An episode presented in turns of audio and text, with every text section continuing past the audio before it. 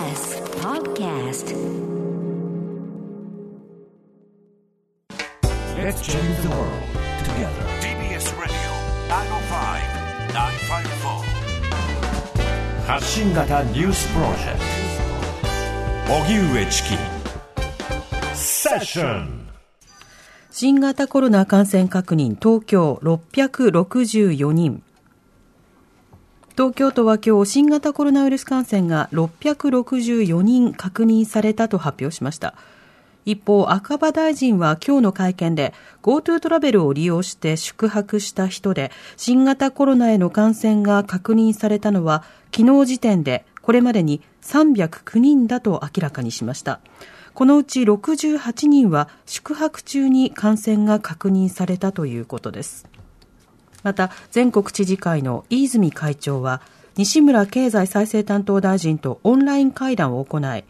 政府が決めた GoTo トラベルの一時停止について解除する際の条件を明確化することや感染が少ない地域から徐々に解除することなど柔軟に対応することを求めました。そんな中 JR 東日本が首都圏で大晦日から来年の元日の朝にかけての終夜運転を取りやめると発表山手線や京浜東北線など在来線の終夜運行はすべて取りやめるということです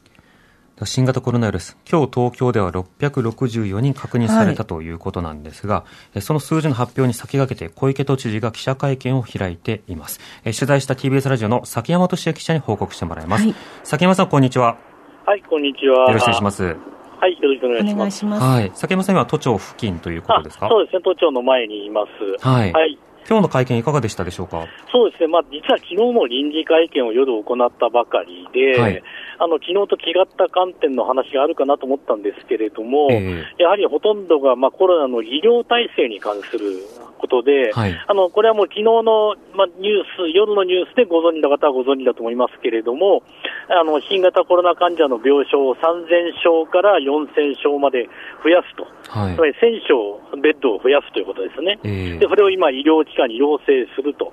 それから軽症者らが宿泊療養するホテルが、えー、10施設4000室確保したという話、うん、それからその今日もこれ、記者会見で出ましたけれども、えー、65歳以上は原則入院としてきたのを、はい、70歳未満で基礎疾患とか認知機能に大きな問題がない人は宿泊療養の対象に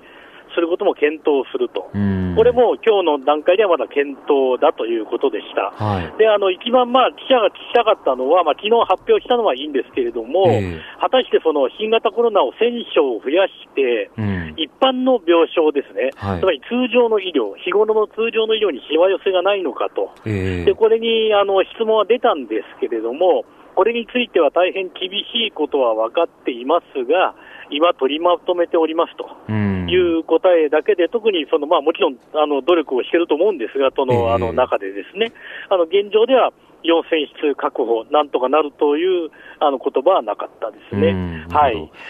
であのそれはつまりあの増えている、あ増えてる高止まりですよね、今、要するに増えたまま減らない状況だからなので、あの実はそのある記者から、営業時間の短縮、飲食店の、はい、これをあの、まあ、今、1月まで伸びたわけだけど、1月の上旬まで中間的総括をお願いしますという質問が出たんですね。はい。じゃあどういうふうに総括するかなと思ったんですが、えー、とりあえず11月28日にスタートして、でそれをあのえあの営業時間短縮をお願いしたんですが、一方で感染者数はいまだ高まど高止まりであると、うん、なので年末年始も取り組みも加えましたと。はい。で書き入れ時、大変心苦しいところですと、えー、あの中間的総括というのでしたら、これまでの営業時間短縮がどういう効果なり、あるいは効果がなかったなり、それをあの喋ってほしかったのですが、えー、その記者の質問に対してはた、まあ、現状を説明したという段階でしたね。なるほど、はい、あのこれ、まあ他の地域などでもあの繰り返し指摘されていますけれども、えー、病床数を増やしてもあの、はいはいはい、看護師の方の数が増えなければ結局はその入院などができないという状況などもありますが、はい、そうしたキャパシティの話というのはいかがでしょうか？あ全く出なかったですね、結局、その質問でも残念ながら、つまり医療機関に負担をお願いするという言い方は出ましたけれども、えー、具体的に看護師であるとか、あるいはエクモの台数であるとか、はい、そういったことについては出なかった、唯一少し近いのが出たとしては、あの今、あの多摩地区にですね、えー、あのいわゆるあの専用の医療施設、これは中等以下の患者を受け入れる、あの府中市ですけれども、はい、こちらになるべく誘導するようにしていきたいという話は出ましたけれども、うん、では、そこで人が、その一般病床の方が人がにあの増えた方が人が足りるのかとか、えー、そういった話は出ていません、はい、うん、今日は。基本的にはあの振り分けで対応しなくていけない段階が続いているということですよね。そうですね。だから、まあ、その先をどこまで、まあ今日単にその会見でまだ話せる段階ではなかったのかもしれませんけれども、えー、それは質問でも出なかったし、小池知事自身の言葉でも出なかったですね、つまり、それぞれ、あのあだから結局、お願いしますなんですね、あの年末年始というのは、普通あの病院っていうのは、救急対応、それからそのそういうことを、あと入院している人ですね、えー、これはまあ普段年末年始で当然のごとく対応するわけですけれども、はい、それに加えて、いろいろお願いすると、申し訳ないが、よろしくお願い、理解をお願いしたいということですね、つまり頑張れと、うん。まあ、そうなってしまっているので、まだ具体的な話をもう少し、確かにもし目処が何か立ってるんだったら言ってほしかったですね。なるほど。はい、まあ、あの、少し前に、あの、よく使われていた言葉で言うと、お願いベースということが続くわけですね。そうですね。うん、お願いしたい、理解してほしい、協力してほしい、そういうことですね。はい、なるほど。あの、今日、まあ、えー、いろんな記者からの質問もあって、まあ、いくつかの質問が出なかったということですが、はい、崎山さん、はい、今回、あの、会見では刺されなかったわけですか？そうですね。はい。あの、刺されなかったので、聞きたかったの、あの、ごく簡単に、まあ、これは来週出るかもしれませんから、はい、あの、これは、ごく簡単にちょっと今お話しさせてほしいんですが、えー、実はもう先月24日ですね、厚生労働省から各都道府県に事務連絡が出てるんですね。はい、これ何かというと、新型コロナウイルスの影響によってですね、うん、あの解雇されるとか雇い止めがある。可能性が非常に高い、はい、でそういう人に対して、つまり生活に困ってしまった人に対して、迅速な対応が迅速です、うん、迅速な対応が例年以上に必要となるであろうと、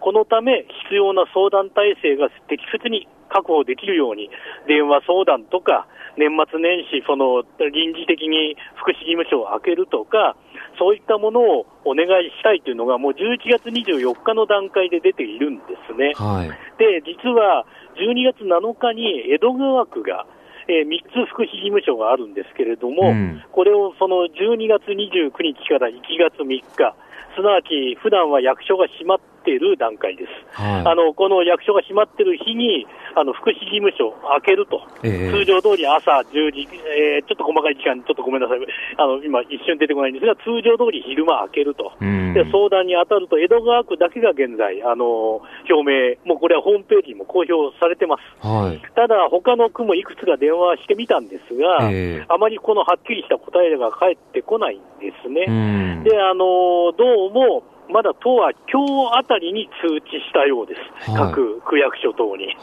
まあ、11月24日に厚生労働省から事務連絡は出ているんですが、うん、まだ各区ではですね都からその通知がないと、えー、あるいは協力の依頼がないということで、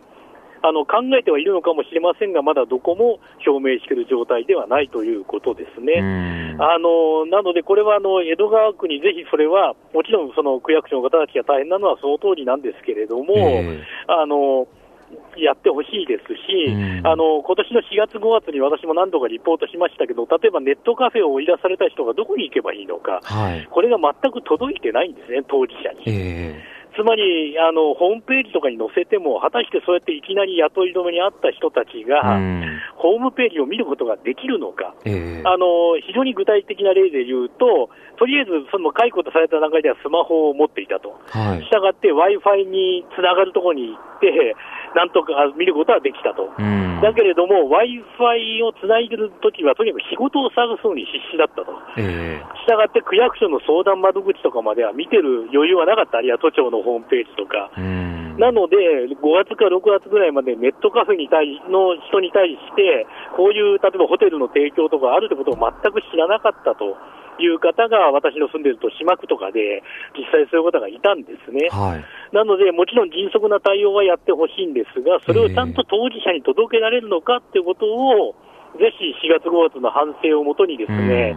あのちょっと繰り返しの話に、4月にもそういう話聞いたよと思う方もいらっしゃるかもしれませんけれども、そこはぜひ、あの私もこれは引き続き取材していきますし、今年の年末年始、ね、あのそれはお願いしたいです、はい、早めに発信していくことによって、より多くの人にこう早めに気づいてもらうっていうことが必要になるので、ちょっとあの、えー、厚労省から通達が出てからのこの3週間の東京都のラグというのは、まあ、相当残念ではありますよね。そうなんです、実は厚労省、結構動きが早いのが、例えばあの民間でもやってますよね、いろいろ、例えば宿泊場所とか食事の提供、はい、これについて、厚労省自体は NPO 法人ホームレス支援全国ネットワークから情報提供をいただく予定ですと。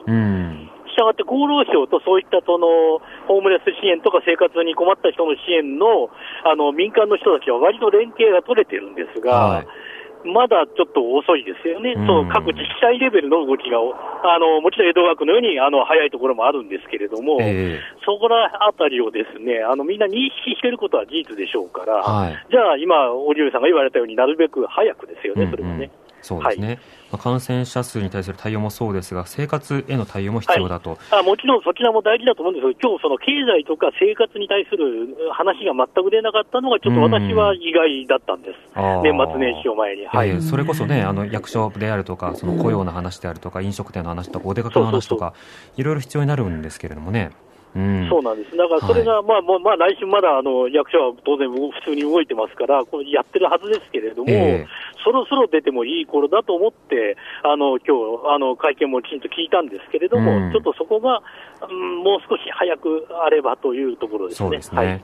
わかりました。崎山さん、ありがとうございました。はい、ありがとうございました。崎山俊也記者でした。